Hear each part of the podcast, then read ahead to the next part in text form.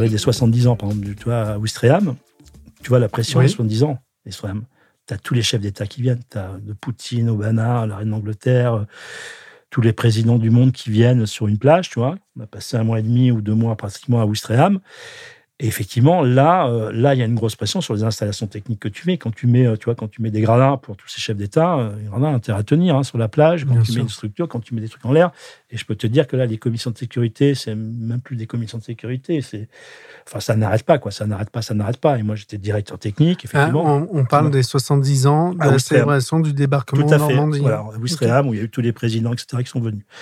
Quand tu, quand tu fais ça, effectivement, tu as une pression importante. Donc, tu es vigilant sur tout, plus que vigilant. Mais de toute façon, tu n'es pas tout le seul. Enfin, tu n'es pas tout seul parce que derrière, tu as les services d'État qui font gaffe. Bien En tout cas, toi, tu es responsable du montage. Moi, j'étais responsable du montage. Il y avait, il y avait 5000 invités, dont tous ces présidents qui étaient là. Enfin, on a reçu des délégations. Parce qu'on travaillait pour le ministère de la Défense à l'époque. C'était Magic Garden qui, qui faisait la, Oui. qui faisait la, la- qui était La l'agence et moi je travaillais pour Magic euh, voilà avec euh, et, et c'est vrai que la, la pression est, est quand même importante mais j'avais pas tant de pression que ça parce que c'est vrai qu'avec le recul tu te dis de toute façon à partir du moment et c'est un terme aussi que j'emploie souvent avec mes équipes c'est se comporter en bon père de famille moi j'essaie de tout savoir j'essaie mais je sais pas tout je suis pas expert en Mhm. tout je suis pas un génie je, je suis pas du tout un génie moi il y a des choses que je sais il y a plein de choses que je sais pas et je fais appel à des gens compétents pour ça que ce soit en lumière en son en structure je suis pas ingénieur voilà donc j'essaie d'englober tout ça, mais je me comporte toujours en bon père de famille. Et c'est un vrai terme juridique d'ailleurs. hein.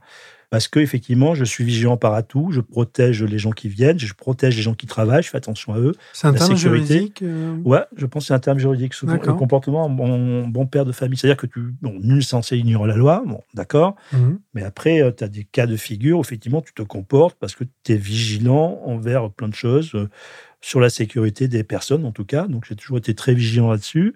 Et quand je savais pas, je suis allé chercher. Quand je trouvais pas, ben, je me suis comporté de, voilà, comme un bon père de famille, de faire attention Bien aux sûr. gens, de pas exagérer. Et là, c'était le cas. Donc à partir du moment où tu as ce comportement-là, ça va beaucoup mieux. Mais s'il y a un souci, ben, c'est toi qui parles, c'est toujours toi qui parles au directeur technique en général. hein, c'est lui qu'on me note le premier qui part en prison, quoi, tu vois. Et donc, euh, autant il y a 20 ans, on prenait quand même des risques, on prenait pas mal de risques. hein. Je- je- avec le recul, Avec le maintenant, je me- recul, ouais. je me dis, on a, on a pris beaucoup de risques à une époque parce qu'on faisait des trucs, tu vois, sans forcément contrôler. Maintenant, la législation française, elle est très, très stricte. hein. c'est une plus stricte au monde. Plein de pays se calquent sur la réglementation française. Et si on applique la réglementation française dans n'importe quel pays au monde, que ce soit en Asie, que ce soit aux États-Unis, au Canada, l'Afrique évidemment, mais l'Allemagne, etc., Ou dans on les est toujours au-dessus, on est euh, toujours au-dessus. voisins, bien on est, sûr. voilà, on est toujours au-dessus en termes de réglementation. Donc, quand on n'a pas de référence dans ces pays-là, on applique la réglementation française et tout va bien. En termes de réglementation, que ce soit des CT, enfin des temps, des chapiteaux, etc., des CTS, des PA, enfin toutes les réglementations. Et ça, moi, cette réglementation, elle m'intéresse parce que quand je fais des plans, ben, j'ai 20 000, 30 000 personnes à mettre, il faut tant de dégagement, tant d'UP, machin, judicieusement réparti, comme dit le texte, qui va. Bon, après, ça, c'est des. Voilà, mais j'adore ces textes-là. Donc, on les répartit judicieusement. Voilà, tu vois. Donc, euh, et ça, il faut connaître un minimum de réglementation. Mais après, tu as des chargés de sécurité qui sont là, qui font leur notice de sécurité, etc. Donc, si tu veux, voilà, ça, ça, ça, c'est important. Ce comportement de bon père de famille et de connaissance. Et j'en viens à ce niveau de risque, parce que l'analyse de risque aussi, ça, c'est un truc que je, que, qui me passionne beaucoup, c'est les flux d'analyse de risque. hein, Parce que je fais beaucoup d'analyse de risque. Je, dois être le seul à faire de l'analyse de risque en événement. Il n'y en a pas beaucoup qui le font. C'est-à-dire, j'analyse euh, un événement. En époque, je faisais du, de l'audit d'événements il y a très longtemps, où j'allais sur des événements déguisés en je sais pas quoi, un peu co- comme Coff faisait à une époque euh, quand il bossait euh, pour Carrefour, je sais pas quoi, tu vois, Jean-Pierre Ouais, je sais ouais, voilà, il allait déguiser, il allait dans les supermarchés pour voir ce qu'il allait, ce qu'il allait pas. Moi, j'avais été missionné pendant un moment sur des événements euh, sur Paris pour aller voir des événements et pouvoir arriver d'entrée, dire, moi, je suis arrivé, l'hôtesse, le machin, bah, faire mon petit rapport, mais je- discrètement, gentiment, tu vois, sans, voilà. Voilà, c'était bien, il y avait des hôtesses qui étaient en place, machin, le vestiaire, c'était un peu le bordel, euh, ils n'ont pas retrouvé ma veste, machin, etc. Je me suis assis dans la salle, j'ai pas bien vu, ou alors j'ai bien vu, j'ai, bien entendu, je me suis déplacé, les toilettes, c'était dégueulasse, ou alors c'était propre, enfin, toi, je, Ouais, bien c'est un peu, c'est un peu, voilà, c'est un peu ce travail-là. Et c'est vrai que les analyses de risque, j'en ai fait une époque pour, j'en faisais pas mal pour l'auditoire, j'en ai fait pour le, la Fédération française du bâtiment, pareil. Et une analyse de risque, enfin, je vais vite en parler rapidement. Non, C'est euh, dans l'événement, c'est pareil, c'est tu fais pas ça tout seul. C'est-à-dire que je vais voir le gars qui fait l'énergie électrique. Voilà. Je discute avec lui sur un lieu, sur un événement précis, et je lui demande ce qui, pour lui, en connaissance de cause, les risques qu'il peut y avoir dans ce qu'il met en place. Tu vois, bon, je sais très bien qu'il faut du zéro coupure, des machins, enfin, j'ai déjà des bases, mais pour lui, par rapport au site, etc. Et donc, il va me dire, attention, ah oui, mais là, mais on a fait ça, on a mis une armoire là, je sais pas quoi, etc. Donc là, il y a un risque. Et l'analyse de risque, c'est, il y a deux critères importants, c'est les probabilités que ça arrive. Mais dans tous les secteurs. Quand je dis tous les secteurs, c'est des secteurs sociaux, par exemple. Parce que y a, moi, j'ai un petit volet euh, social, c'est-à-dire que est-ce qu'il y a des risques qu'il y ait des grèves, que des gens s'arrêtent, des intermittents, les machins, etc. Quels risques? Les risques météo, bien sûr, les risques logistiques, les risques techniques, etc., euh, etc. Et donc, il y a deux critères importants, c'est la probabilité, que ça arrive, donc ça c'est important, et c'est l'impact que ça peut avoir.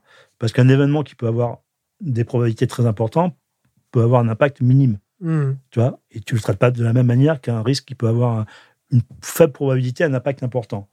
Je prends un exemple, tu vois, quand j'ai fait ça pour la Fédération française du bâtiment, ou la fois je faisais la direction technique, je fait analyse de risque, c'était de dire, voilà, votre président, on était en comité là, de direction, votre président va parler demain, machin, il a un grand discours parfait, etc.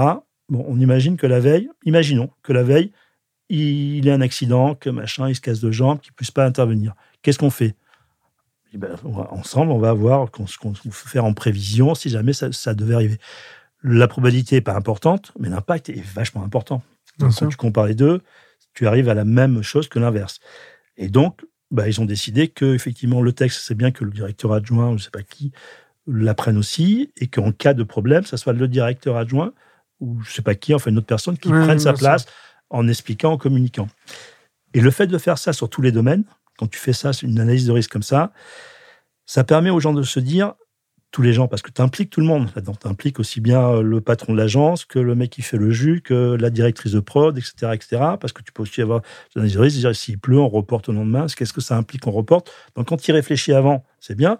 Et tu te dis, bah, c'est bon, on a pensé à tout, donc tout va bien. quoi même si tu n'as pas pensé à tout, parce qu'on pense jamais à tout, ça c'est évident. Ça donne un côté serein à l'événement. Tout le monde se dit, sur des gros événements, je l'ai fait sur des gros événements, en se disant, bon, bah, c'est bon, parce que de toute façon, quoi qu'il arrive, on sait, on, a, on sait réagir, on sait, on a écrit tout ça, on a des procédures, etc. etc. On y a pensé avant. Et ça, c'est un sujet qui m'intéresse beaucoup. L'analyse de risque, c'est vrai que c'est un sujet que, sur lequel j'ai développé effectivement une méthodologie de travail, puisqu'après, tu as des coefficients multiplicateurs, etc. Tu as une criticité, ce qu'on appelle une criticité. Tu mets les risques, toi, le plus impact euh, en haut, les moins 1, et tu les traites comme ça. Et depuis des années, je fais ça sur pas mal d'événements. Ce que je trouve génial dans cette approche, mmh. c'est que pour moi, elle traduit euh, la passion du métier, qui n'est pas juste de, de préparer le live tel qu'on l'a pensé, mais d'anticiper tout ce qui peut se passer pour que l'événement ait lieu. Et on en revient au fait que l'événement doit avoir lieu. Tout à fait. Et ça, je trouve ça euh, génial au-delà de, mm. de l'aspect euh, analyse de risque, production, anticipation, sur la mentalité de passionné de ce métier. Tu as commencé à nous parler du, du 70e anniversaire du mm. débarquement en mm. Normandie. J'ai le souvenir euh, même d'échanges avec euh, Jérôme Revon sur, mmh, mmh. Euh, sur le la sujet, réalisation. sur la réalisation. Mmh. C'est un événement qui est un événement de, l'histoire, de, l'histoire du monde. Comment ça s'est passé? Bah, très, très, bien parce que parce qu'il y avait les il y avait les plus grands noms hein, oui oui tout, à, oui tout à l'heure tu, tu, en as cité quelques-uns sur un autre événement mais raconte-moi les coulisses bah, moi, j'étais assez serein. Nous, on était arrivé un mois et demi avant. Pour, on a travaillé, j'avais fait tous les plans. Hein, c'est moi qui avais fait tous mmh. les plans d'implantation, etc. On a travaillé avec GL et 20 sur toute l'implantation, sur les structures, etc., etc. Voilà. Et euh, plein de questions sont posées à un moment donné. Je dis, bon, bah, les sanitaires, on fait comment? Parce qu'il y a la reine d'Angleterre, il y a Obama, il y a Poutine. On met combien de sanitaires pour eux Enfin, toi, il y a des questions bêtes, mais réelles, parce qu'ils vont passer du temps. donc, voilà, donc c'était des sujets qui étaient un peu protocolaires, etc., etc. Donc voilà, il fallait les régler. Donc voilà, si tu veux, en, amont, c'était assez... Hum, j'ai pris beaucoup de plaisir parce que j'ai travaillé avec des gens que j'aime beaucoup d'ailleurs, que j'aime, voilà, que j'ai bien aimé. Et j'ai toujours été serein, enfin, sur tous les événements en général, je suis assez serein, mais parce que je, voilà, après les accidents peuvent arriver. Et quand ça arrive, bah, comme tu as, réfléchi à des choses, tu sais comment réagir et tu, réagis toujours. Euh, voilà. Et cet événement-là, il a été fait avec beaucoup de plaisir, avec des gens que j'aime beaucoup, production, régie, etc., etc. Enfin, je vais pas les citer parce que je commence à en citer un. voilà. Tu peux. Hein, voilà, non mais et euh, bah, ils, ils, se reconnaîtront. Et donc on a mis en place ça. Et un des trucs assez étonnants, c'est que bon, on travaillait pour le ministère de la Défense et qu'on livrait le site deux jours ou trois jours avant l'événement, deux trois jours. Et le site était en chantier, c'est-à-dire que, entre parenthèses, nous appartenait, tu vois. Et donc, on a, eu en amont beaucoup de visites protocolaires, qui étaient les Américains qui déboulaient, etc. Les Italiens, les, Allemands, enfin, tout le monde est passé pour savoir euh, où, où se garer, où prendre des places, etc. Et donc la visite des Américains, par exemple, qui, voulaient absolument venir la veille, moi je les ai refusés parce qu'on avait autre chose à faire. Je les ai fait revenir en main matin, donc j'étais un peu vexé. Mais ils sont quand même venus, le secret de service, avec leur chocolat Maison Blanche, leurs gadgets, leurs machins, etc., pour essayer d'adoucir. Ils voulaient mettre 20 véhicules à l'arrière, mais on n'avait que la place que pour 10 véhicules. Donc on a négocié 10 véhicules ou 20 véhicules. Voilà, ça s'est passé assez simplement avec les services d'État aussi.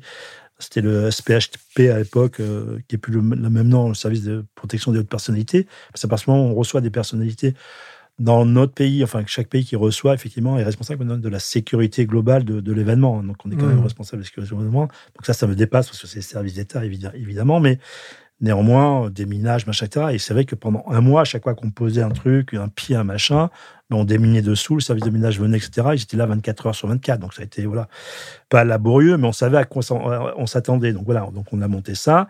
Et dans la zone dite rouge où il y avait euh, impraticable où il y avait les 20 ou 30 chefs d'État qui étaient quand même assez restreints.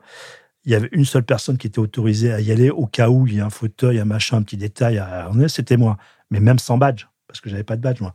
Et dès que je rentrais dans cette zone-là, effectivement, j'avais trois points rouges qui étaient sur moi, comme ça, tic, tic, tic, tic, tu vois. Et le gars me disait surtout, Raymond. C'est vrai ou pas? Ah oui, absolument. Bah oui, parce que j'avais pas de badge. J'étais accompagné de quelqu'un du SPHP. Donc Mmh. les, les tireurs d'élite étaient là, ils savaient. Je te parle d'une heure avant. hein. Et. Même pendant, pendant, je suis pas allé, mais je suis allé une heure avant parce que j'avais un problème de chaise, je sais pas quoi, enfin bon, peu importe. Il y avait déjà des tireurs d'élite qui étaient en place, effectivement. Et dans cette zone ne pénétraient que les gens qui étaient reconnus par les tireurs d'élite. Et effectivement, c'était que du visuel. Et donc le mec qui m'accompagnait me disait Raymond, de toute façon, je te fais rentrer, de toute façon, il n'y a que toi, tu restes à côté de moi, je te suis. Ne fais pas de blagues, s'il te plaît, t'abuse pas à faire une connerie parce que tu vois, tu vas te faire. Voilà. Et effectivement, j'avais deux à trois points rouges qui me. Ne change sur moi, pas de chemise voilà. au dernier moment. Fais gaffe, voilà, ne fais pas de Mhm. conneries, donc pour déplacer je sais pas quoi, machin, etc. Et donc voilà, c'était quand même un événement de haute, haute, haute, haute euh, enfin, visibilité. Et on avait à l'époque, euh, voilà, et, et pareil, j'ai fait venir des gens que j'aime beaucoup, qui sont venus, les, les chefs d'État, tout ça qui arrivait, à part la reine d'Angleterre qui a été déposée au pied, c'est la seule, parce qu'elle ne pouvait pas marcher, on les faisait marcher sur une quarantaine de mètres, cinquantaine de mètres, avec deux enfants dans les mains. Enfin, on- Mhm. entre parenthèses, on leur donnait les enfants. Enfin, on leur donnait. Il y avait quelqu'un de mon équipe, Lisa, qui est complètement. qui, qui prenait les enfants de, de l'école et qui, qui les amenait personnalités, jusqu'aux personnalités à donner. Et pour Lisa, c'était un, un truc euh, voilà, extraordinaire. Et Lisa, c'est, voilà, tu se reconnaîtra aussi. et C'est une, une- mes vieilles assistantes. C'est pas la plus vieille, mais voilà. Donc, euh, et euh, et Lisa, pareil, quand je fais les 10 ans du Stade de France, les 10 ans du Stade de France, donc en 80, 10 ans après 98, donc Ouais. voilà, 2008. et 2008. Et à l'époque, je faisais de la production. Je faisais aussi de la production. J'ai fait pendant 10 ans, j'ai fait de la, beaucoup de production. Et l'agence me dit, bah, il y a Zidane qui va venir gratuitement. Il était à Madrid à l'époque. Ouais. Il vient gratuitement, machin, il n'y a pas de souci, il va venir, il nous a donné son accord, c'est les 10 ans du Stade de France, c'est le numéro 10, etc. Il vient, et l'idée c'était qu'au Stade de France, on est juste un. C'était pas grand public, hein, c'était pour des invités, et que Zidane rentre sur le terrain, moment, phase de droit dribble, un coup de ballon, et là il y avait un feu d'artifice, pas possible, il partait, tout. hein. Mais Zidane, il fallait s'en occuper, enfin, il fallait s'en occuper, il fallait le manager un peu, quoi. Et pareil, j'ai appelé euh, Lisa, qui est d'origine algérienne, enfin, qui connaît, qui une folle de Zidane. J'ai dit, tiens, tu vas- me filer un coup de main, mais qu'est-ce que je veux faire vraiment J'ai dit, tu verras, viens, tu vas me filer un coup de main. Quand j'ai dit que c'était Zidane, elle a appelé toute sa famille, etc. Et là, pareil, Zidane vient gratuitement, mais il vient pas gratuitement, Zidane. Zidane, déjà, il faut affréter un avion. Il vient avec sa famille. Il Bien va sûr. manger dans des restos. Il faut le suivre. Qui paye le resto? C'est pas lui. hein. Pendant une bonne dizaine, douzaine d'années, j'ai fait beaucoup de production. Enfin, je faisais les deux parce qu'à l'époque, euh, j'arrivais à faire les deux. J'arrivais à faire de la production, à faire de la direction technique et voire à faire du topage. vois. Mais ça maintenant, traduit- c'est- voilà, fini. hein. Et ça traduit euh, ce que tu décris et, et ces différents métiers traduisent la professionnalisation de ce métier. Au début de notre discussion, tu disais j'ai été un des premiers euh, nommés DIRTEC. Aujourd'hui, on ne peut pas imaginer un événement sans DIRTEC. On ne peut pas imaginer un événement sur- sans, sans topper. Je discutais la dernière fois avec un dirigeant d'entreprise qui me disait, bah si c'était un des dirigeants d'Hermès, pour qui on, on vient de faire un événement magnifique, qui me disait son rapport à l'événementiel. Et de la première fois où sur un événement, il devait faire des économies quand il était jeune et on lui a dit, euh, et lui, il a vu euh, dans les lignes euh, Mhm. topper. Mhm. Il s'est dit, bon, bah, ça, ça sert à Mhm. rien. Et l'agence, à l'époque, qui l'accompagnait, lui a dit, ça, c'est hors de question. On ne supprime pas le topper. Et il a dit, et j'ai rencontré la personne qui faisait le topage. Mmh. Et c'était le chef d'orchestre de l'événement. Mmh. Et j'ai compris que si j'avais viré cette ligne, si j'avais, si j'étais resté bête, parce que sans, avec un manque de Mmh. connaissances Mmh. à ce moment-là, Mmh. évidemment, euh, j'aurais planté l'événement. Mais ça, c'est la professionnalisation de notre secteur qui, euh, qui amène euh, la différenciation, le respect de ces différents métiers. Raymond, je peux pas te recevoir- juste, Vas-y, juste une anecdote, et ça. Jean-Benoît, je ne sais pas si Jean-Benoît l'a déjà fait. Moi, j'ai fait, je crois, je pense être le seul d'ailleurs, mais peut-être qu'il y en a d'autres, mais je pense être le seul à faire un topage sous huissier. Sous Raconte. huissier. c'était le lancement d'une voiture, d'une Audi, je crois. Je ne sais plus dans quelle salle, c'était à Paris. Donc, on travaillait dessus. Je faisais la direction technique et le topage. C'était un lancement de bagnole euh, qui apparaissait, qui tournait, machin, etc. Et l'agence, je ne sais pas, l'agence avait effectivement vendu euh, des effets, des machins, etc. La voiture va apparaître, il va y avoir 10 danseurs, ça va être rouge, elle va tourner, elle va machin, il y a la projection, il y a du laser. Et les relations sont vraiment très tendues entre l'agence et le client. Et le client, à un moment donné, a dit euh, Mais tout ce que vous nous avez vendu, là, c'est, vous êtes sûr que vous allez le faire? Parce que toi, il y avait vraiment un manque, il y a eu, enfin, ça a été, ça a été un peu compliqué. Et donc, le client avait missionné un huissier de justice qui était arrivé le matin même. Moi, je n'étais pas au courant, parce que je suis arrivé deux heures avant.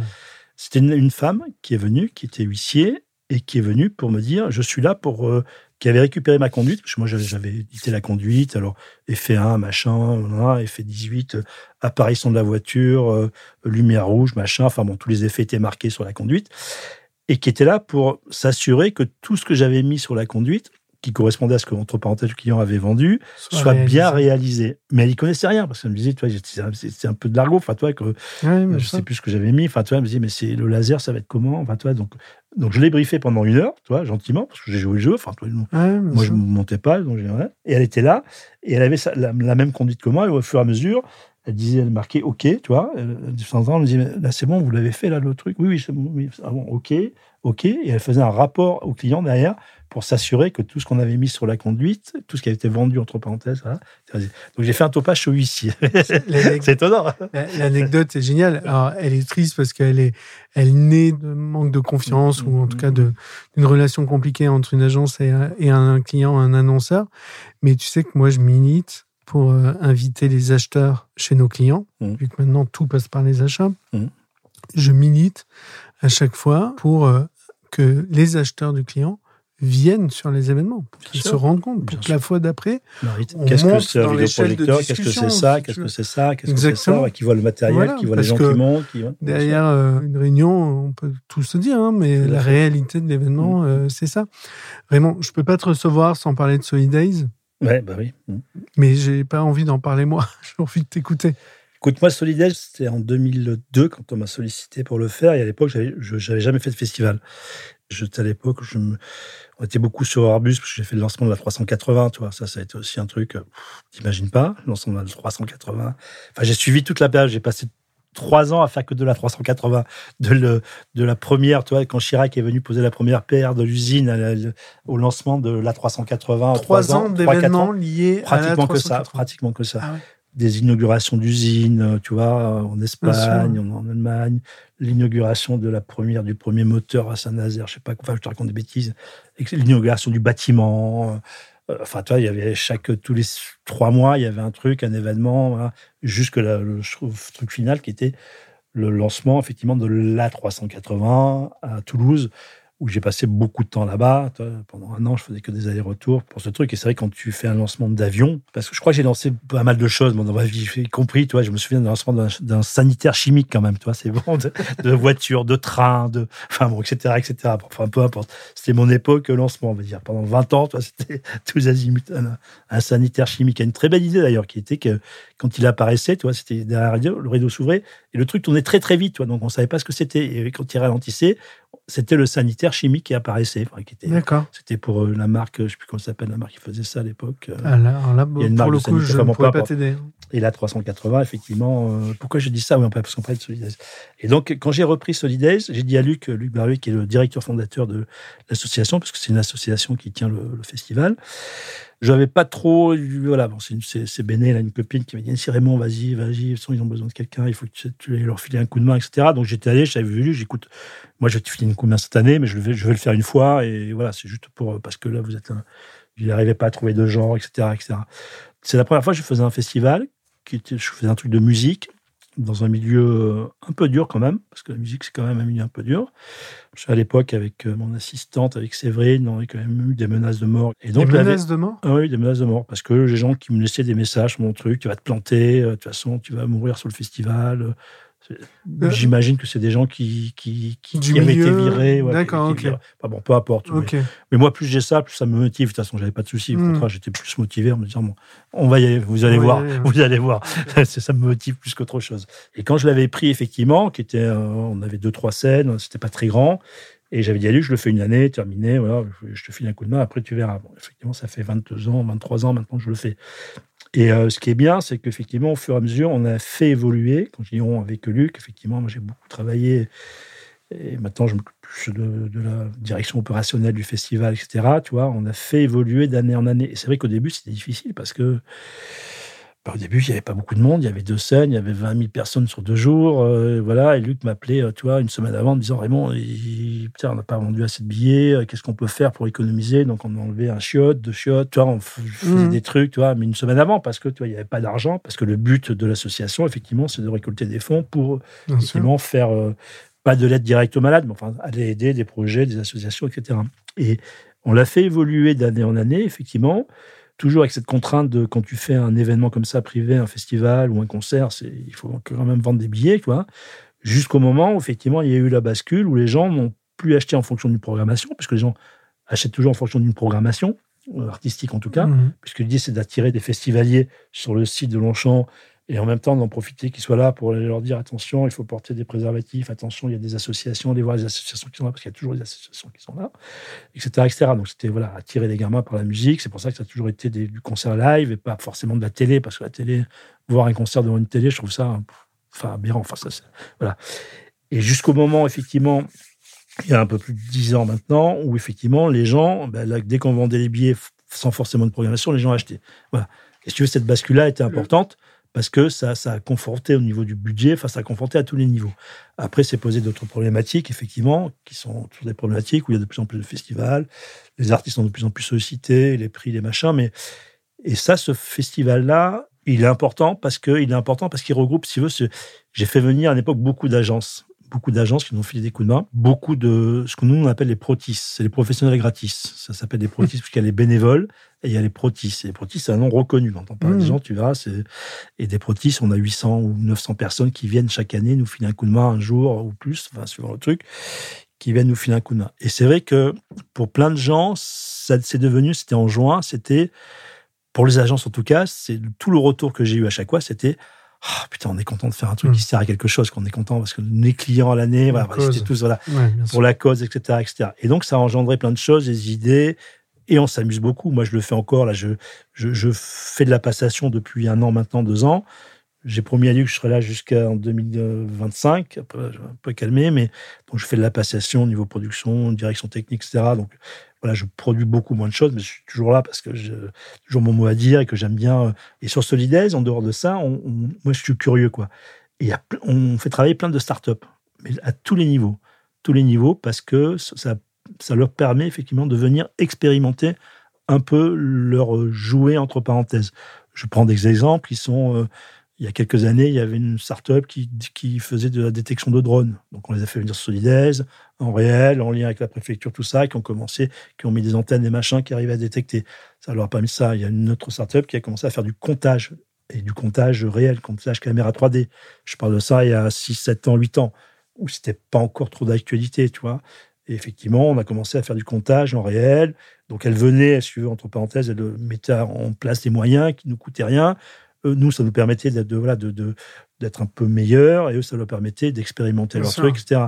Tu vois, et ça, ça aussi, les, les pouvoirs publics venaient voir parce que c'est vrai que c'est un, terrain un peu expérimental. Tu vois, le, les poursuites automatiques, par exemple, tu vois, avec des trackers, avec des poursuites, euh, ou d'avoir des mecs derrière, tu vois, des projecteurs, des mecs avec des trackers. Une, une, une startup qui est venue à 3-4 ans, voilà, expérimenter ça sur des, certains concerts euh, etc., etc. Donc on est très demandeur, les gens le savent, les gens autour de nous le savent, effectivement, parce que voilà, on offre la possibilité à ces gens-là de venir expérimenter des trucs. Nous, c'est du plus, c'est du mieux, voilà, et on le fait. Donc Solides, voilà, c'est du cœur, c'est beaucoup de bienveillance, mais il faut savoir passer un peu la main. Mais moi, je passe la main sur pas mal de sujets, hein, mais c'est pas évident de passer la main.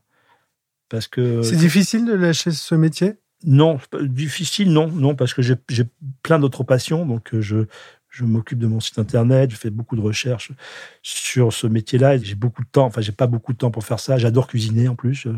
J'adore faire de la cuisine, donc je passe beaucoup de temps à cuisiner. J'adore le vin. Le vin, voilà. J'adore, voilà, j'adore recevoir des gens. J'adore faire plein de choses. Tu veux, j'ai plein de passions. Donc, euh, et à un moment donné, il faut passer la main. J'ai 65 balais, quoi, tu vois. Donc, euh, dans quelques années, ça va être mais c'est difficile parce que j'ai essayé quand j'ai fait le. Ça, c'est une petite anecdote, mais euh, comme je disais, on voit le directeur technique euh, voilà, au pied de l'événement sur le, le, Grand Prix de Formule électrique. Je m'en suis occupé Oui. pendant 5-6 ans, tu vois, avec Calou. Et euh, j'avais dit, bon, ils se reconnaîtront, hein, deux collaborateurs, ben maintenant, allez-y, vous êtes directeur technique, allez-y. Ah ouais, mais Raymond, mais s'il y a un problème, pourquoi veux-tu qu'il y ait un problème?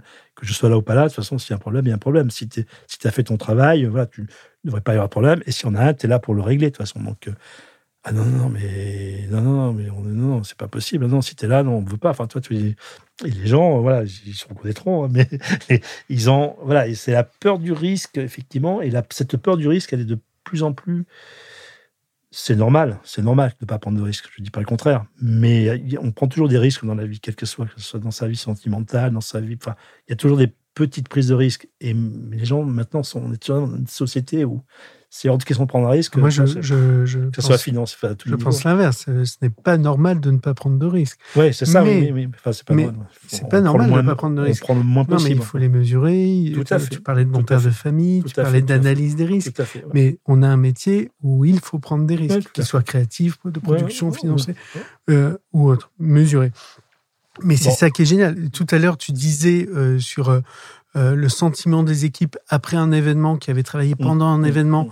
ce- cette décompression, ce sentiment de OK, mais je fais quoi maintenant? Ça, c'est à la marge sur un événement. Mais quand on a, comme toi, euh, 45 ans de, de carrière, de succession d'événements où on vit dans une adrénaline constante, je te lance là-dessus parce que tu m'as ouvert une porte. Mais euh, on arrive à, au fur et à mesure à, Ouais, ouais. à, à prendre du recul. à- Tout à fait. Moi, je prends du recul. Par exemple, je ne vais plus à l'étranger. Je fais plus d'opérations à l'étranger ou très peu. Mhm. Maroc, à la limite, mais je, je suis allé pas mal à une époque. J'étais au Qatar, etc. etc. Donc, euh, pays comme ça. J'étais beaucoup en Afrique aussi, dans plein de pays d'Afrique, tu vois, où. euh, non, je veux plus me taper 7 heures d'avion, enfin parce que j'ai plus envie, parce que pour X raisons, et donc je fais encore, euh, voilà, je, travaille encore dessus, là, sur la cérémonie de la francophonie, par exemple, euh, on m'a appelé, donc j'ai fait des plans, mais j'ai fait assez à distance, etc., donc je file un coup de main, parce que on me demande un coup de main, je le fais, mais j'essaye de me retirer petit à petit, parce que c'est bien pour moi, déjà, et c'est bien surtout pour les autres, quoi, parce que les autres, il faut qu'ils, il faut soient là. Moi, j'aime bien, j'ai toujours mis les gens euh, toujours au pied du mur très rapidement. hein. Ils te le diront, enfin, tous les gens que je connais. euh, mais non, mais Raymond, mais pourquoi tu. Attends, mais j'ai pas encore. euh, J'ai dit, vas-y, vas-y, vas-y. Je suis derrière, de toute façon, pour l'instant, vas-y, profite. Hein. Profite, je suis là. Si t'as un souci, tu m'appelles, pas toi, mais, mais vas-y. Et donc, cette passation, je trouve que ça est importante. Et moi, si dans deux ans, trois ans, tu vois, je ferai encore quelques trucs pour le plaisir, si tu veux, mais psychologiquement, je, je veux faire autre chose. Mais c'est passionnant ce que je fais. Faire de la recherche sur le théâtre, sur l'argot, le, le technico-argot, sur toute l'évolution de notre métier actuel depuis 20 ans, etc. C'est passionnant, ça. Je, je récupère des docs, des machins. je- on avait lancé un projet, mais ça n'a pas abouti et c'est fort dommage avec euh, Muriel Chaput, etc. Mais voilà, si- Oui. ouais, qui était de, j'avais dit, attention, on est, on a la chance actuellement, je crois que d'avoir encore les 4-5 euh, créateurs, entre parenthèses, des agences d'événements, tu vois, vivants. Mhm. William Perkins, Lionel Bellina, Michels, Mhm. et j'en oublie quelques-uns, tu vois. Et euh, il y avait même, j'avais même à l'époque, il y a 3-4 ans, j'avais mis Bernard Jolin, parce que Bernard Jolin, c'est quand même Oui, bien sûr. voilà, qui est décédé il y a 3-4 ans. Mhm. Allons les interviewer, ces gens-là. Allons les voir. Qui nous parlent un peu de. C'est extraordinaire ce qu'ils ont fait, ces gens-là. C'est extraordinaire. À l'époque, il y avait été créé une agence d'événements, il y avait, tu il y avait rien, enfin, il y avait rien, il y avait, c'était pas évident. Enfin, moi, chapeau bas, enfin, toi, ces gens-là, c'est extraordinaire. Donc, il faut aller les interviewer, ces gens-là, il faut moins, tu vois, et j'en ai parlé aussi à Romuald Gadra, etc. Bon, tout le monde a dit oui, mais après, ça s'est pas fait, il y a eu le Covid, etc. Bon, c'était un peu compliqué, mais on était parti. Et avec euh, Muriel, on était parti sur le bon truc, on s'est vu plusieurs fois avec Yvan, etc. On avait presque, avec PO aussi, on avait presque, voilà, on était presque euh, allé interviewer, on avait des équipes, des machins, et, et boum, boum, c'est tombé. Voilà, c'est. c'est peut-être jamais trop tard pour bien faire. Je vais peut-être profiter de là pour relancer l'histoire. On va s'en parler après. voilà. euh, Raymond, ouais. moi, je, pourrais discuter encore deux heures avec toi, mais on a un format euh, à, respecter à peu près, même si là, on le dépasse clairement et on. Et c'est top, en fait. C'est une super nouvelle. Je viens juste euh, de commencer, moi, en plus. Là. Non, je 2024. Mm. Paris 2024 on a la chance, c'est génial. Mmh. On sait tous les deux à quel point mmh. c'est passionnant, c'est compliqué aussi, c'est mmh. complexe. Mais Paris va accueillir euh, les Jeux Olympiques 2024. On n'en a pas parlé avant. Je sais que tu es dessus. Je ne sais pas quel est exactement ton rôle, mais ça m'intéresse d'avoir ton point de vue sur cet événement que nous allons accueillir. Bah, c'est un bel événement. C'est un bel événement en milieu urbain. C'est vrai que les idées sont folles. Et c'est aussi bien d'avoir des idées folles moi, je me souviens de 92, de Découfflé, mhm. tu vois, Albertville. Bien sûr. Tu vois, qui était aussi des idées folles. C'est la première fois où on avait un danseur. Et moi, j'ai travaillé pendant trois ans avec Découfflé en amont. J'étais son directeur photo à l'époque. D'accord. J'en ai fait pendant deux ans, trois ans. Directeur photo, entre autres euh, Ouais, j'étais éclairagiste. On avait fait une, à Saint-Brieuc, CAC de Saint-Brieuc, ou Centre culturel, je ne sais plus, Saint-Brieuc. On avait fait une création qui s'appelait, enfin, avec quatre danseurs et avec lui, avec euh, Philippe. Voilà. Donc, quand il a repris ça, j'étais très, très content. Moi, j'ai pas pu travailler dessus pour, euh, parce que je faisais, je sais plus quoi, un lancement de bagnole à Bercy, l'apparition d'une voiture. C'est ça, l'apparition d'une voiture. Je crois que c'était à cette époque-là. Ou c'était en 98. Je sais plus quoi. Non, mais l'apparition d'une voiture, un tour de magie, quoi, tu vois. un tour de magie. À Bercy à 360. Je vois le magicien, le magicien, il me dit, mais je peux pas te dire euh, comment je vais faire, etc tu plaisantes ou quoi? Si tu me dis rien, tu fais pas de toute façon. Donc, euh, je veux tout savoir, toi, comment tu fais, etc. Et c'est vrai que c'était voilà. Et euh... mais j'ai le souvenir, hein, enfin, même dans le début des années 2000 où je me souviens euh, des Francis Muil ou, ah autres, euh, Bertrand, je souviens, où euh, il y avait des, départs pour aller voir les derniers shows de Las Vegas mmh, mmh. pour, mmh. pour voir comment ah, on pouvait appliquer ça au lancement. C'était incroyable. Tout à fait. Vraiment incroyable. Le lancement de la Clio à, à Genève, c'était un gradin qui se déplaçait, un gradin de 1500-2000 personnes qui se déplaçait pas la, qui se déplaçait au fur et à mesure des scènes. C'est, toi, c'est extraordinaire quand tu là-dessus. Tu vois Sauf que ce gradin qui avait été à l'époque étudié par une société de grands travaux marseillaise qui avait voulu affiner, tout était électronique, machin, etc. Les régies qui se déplaçaient, tout les quantités, les rideaux qui sauvaient, tout était calé, si tu veux. Et la veille, ils avaient voulu affiner, etc. Et le lendemain matin, on jouait, et là, plus rien ne marche. Et donc, si le gradin ne se déplace pas, tu fais quoi? Plus rien ne marche. Et là, tu vois la pression qui monte, qui monte, qui monte, qui monte. Les clients qui arrivent, qui vont prendre un café, et là, ça marche pas, ça marche pas, ça marche pas, ça marche pas. Les clients qui commencent à s'installer sur le gradin, et ça marche pas, ça marche pas. Bah, ça a fini avec deux Fenwick, tu vois, à l'arrière des gradins, et boum, on faisait démarrer les Fenwick. tu vois? Bon, ça a joué, euh, je sais plus, 20 fois ou 30 fois. Bon, après, ça a marché, si tu veux, mais voilà, tu vois, ce genre de choses, à l'époque, c'était fou, quoi. Enfin, toi, on était, voilà. Le problème, c'est pas d'avoir des problèmes, parce qu'on a toujours des problèmes, de toute façon, mais c'est de, de, les régler, enfin, de savoir les régler c'est pour ça que souvent, je te dis, on m'appelle directeur de solution parce que c'est toujours avoir la réflexion, aller chercher le petit truc qui fait qu'à un moment donné, il faut que ça marche. Quoi qu'il se passe, il faut que ça marche. Après, il faut pas prendre de risque pour les gens. Ça, c'est évident. ma limite, c'est le risque humain. C'est-à-dire mmh. qu'on ne se tue pas pour un événement, évidemment. On ne prend pas le risque de quelqu'un pour un événement. On peut faire plein de choses, voilà, on peut se souffler, on peut éviter de dormir. Et c'est vrai que ça, c'est aussi une réflexion, après je reviendrai 2024, un peu générale, où quand à une époque, on me disait, putain, on a fait un super événement, on en a chié avant, etc., etc., on a passé des nuits. J'ai dit, mais c'est pas ça, un bel événement. Un bel événement, au contraire, c'est quand la veille, tout est fini, que tu es calme, que tu ailles bien dormir, parce que le lendemain, tu as un événement, c'est pas de passer la nuit à faire le truc, à faire le dernier truc, c'est pas ça, parce que les gens étaient fiers de passer des nuits. À l'époque, c'était une fierté de se dire, j'ai pas dormi pendant trois jours, machin, on a chié, etc. Non, quand tu fais un bel événement, t'en chies pas. Enfin, normalement, tu vois, es en amont, tu as analysé ton temps, machin, tu sais qu'il faut tant de temps pour monter. Tu fais un peu plus d'efforts, mais t'en chies pas. Enfin, un événement, normalement, ça se fait, euh, voilà, il faut que ça se fasse euh, normalement. Enfin, toi, t'as pas, euh, ah oui, c'est vrai, t'as raison, machin, etc. Enfin, bon, ça, c'était une réflexion. Non, 2024, c'est vrai que moi, je m'occupe petite bricole sur la première cérémonie et toutes les autres bricoles sur la, troisième cérémonie à, la Concorde. C'est des événements euh, voilà, qui, en termes, euh, qui, sont complexes à monter, qui sont très mmh. complexes, mmh. en milieu urbain, euh, évidemment, avec du grand public, avec du jamais fait, etc. etc. mais qui sont faits par plein de gens passionnés. Donc, j'ai pas d'autre avis que ça. Enfin, c'est un événement la place de la Concorde, j'ai fait énormément de choses. Euh, je, suis pas chez moi, mais presque. Enfin, tu vois, sur le mur de Berlin, des concerts en 2017, on a fait un concert pour 300 000 personnes. Enfin, toi, j'ai pas de, il n'y a pas de, je, suis un peu de loin. Ça me fait, voilà, ça me fait plaisir. Euh, mais je sais qu'il y a plein de gens qui le font pas forcément. Enfin, voilà, mais, euh, mais ça, ça génère. Alors après, le, qui le, font pas forcément. Pas forcément. Enfin, qui n'ont pas envie de le faire parce que, enfin, l'autre ah problématique, c'est 2024, mais moi, je pose l'autre question, c'est 2025, quoi. Qu'est-ce qui va se passer après, toi? C'est-à-dire qu'effectivement, voilà. Pour l'événementiel. Pour l'événementiel et mmh. pour les gens, pour les prix, pour tout ça, quoi. C'est-à-dire que moi, ça fait trois ans que je travaille, par exemple, sur Solides, tu vois, parce que Solides, on va le faire en 2024, on le fait fin juin. Mmh. Voilà, on sait que ça va être un peu compliqué au niveau, voilà, tout le monde va dire, euh, moi, je suis pris, machin, je suis pas libre, ou alors si je suis payé tant, etc., etc. Mais après, on va redescendre en 2025. On va redescendre, on va revenir à quelque chose de plus juste, tu vois, en 2025 tu prends les prix du gardiennage, tu vois, tu passes de machin, on va rajouter 15 euros à l'heure parce que tout le monde va dire, parce qu'il manque plein de gens. Par contre, les gens, quand ils sont habitués à un tarif, etc., etc. Donc, il y a plein de sujets. Mais, tu sais, euh, c'est bien pour tout le monde. Enfin, c'est bien. C'est de l'exceptionnel comme l'événement, mais j'ai presque envie de faire une, pirouette en, en, retombant sur ton mot de gestion de bon père de famille.